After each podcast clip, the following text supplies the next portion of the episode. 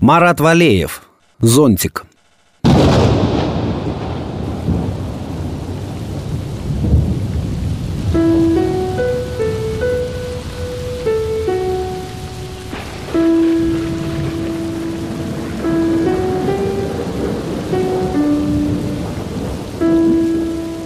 Налетели тучи, грянул гром, сверкнула молния и, как полагается, хлынул дождь. По тротуарам, по проезжей части улицы побежали потоки воды, кружа и увлекая с собой первые опавшие с деревьев листья. А ведь профессор Беляев по НТВ обещал сухую солнечную погоду. Как-никак настала пора бабьего лета, а тут вон что – Старый холостяк Игорь Александрович Зудилов хлопотливо раскрыл зонт и довольно улыбнулся. Какой он все же предусмотрительный. Мимо пробежала тоненькая, вся вымокшая девушка.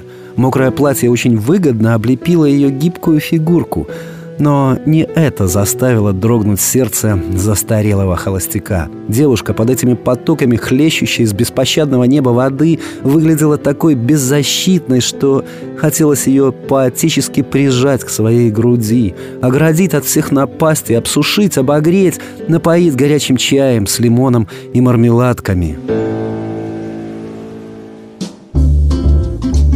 «Сударыня, становитесь под мой зонтик, а то совсем промокнете и простынете». Не смело, без всякой надежды, окликнул юную незнакомку Игорь Александрович. Девушка остановилась, обернулась. Игорь Александрович был еще ничего себе. Ему было всего 40 лет. Он хорошо зарабатывал в своем департаменте городской администрации, не пил, не курил и мог позволить себе со вкусом одеваться. Девушка это, похоже, оценила, потому что в ее прелестных карих глазках появился интерес. «Правда?» — спросила она мелодичным, задевающим самые глубинные струны холостяцкой души голоском. «Спасибо, я воспользуюсь вашим предложением». И она в самом деле шагнула под зонт к Зудилову и почти прижалась к нему. Евгений Александрович обомлел.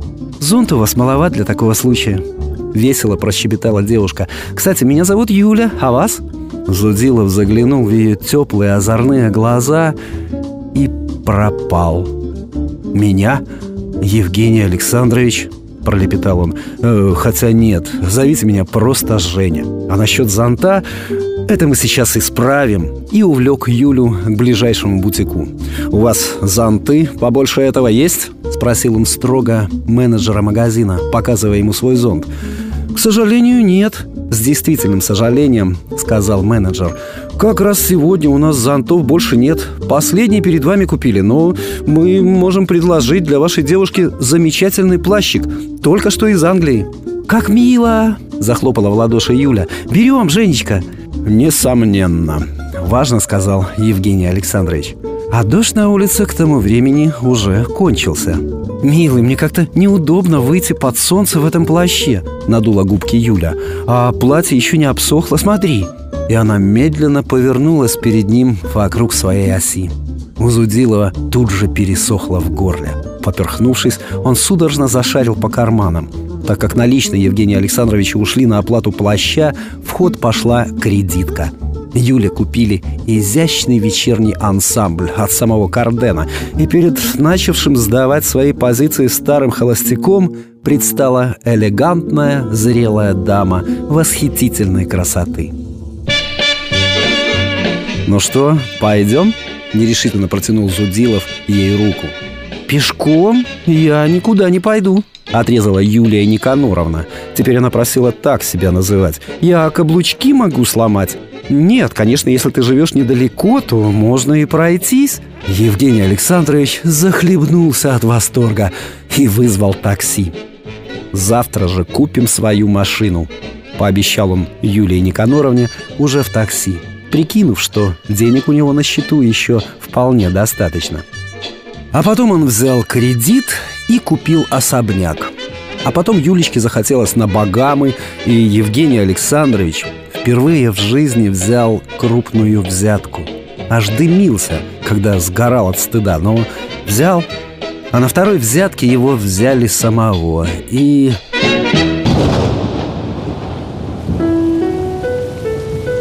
«Вы что-то хотели сказать, молодой человек?»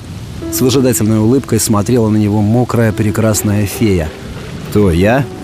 Евгений Александрович потряс головой, отгоняя наваждение, и сказал наставительно «Нельзя в такую погоду без зонтика ходить, девушка. Простудиться можно». И побрел по лужам дальше к своей остановке.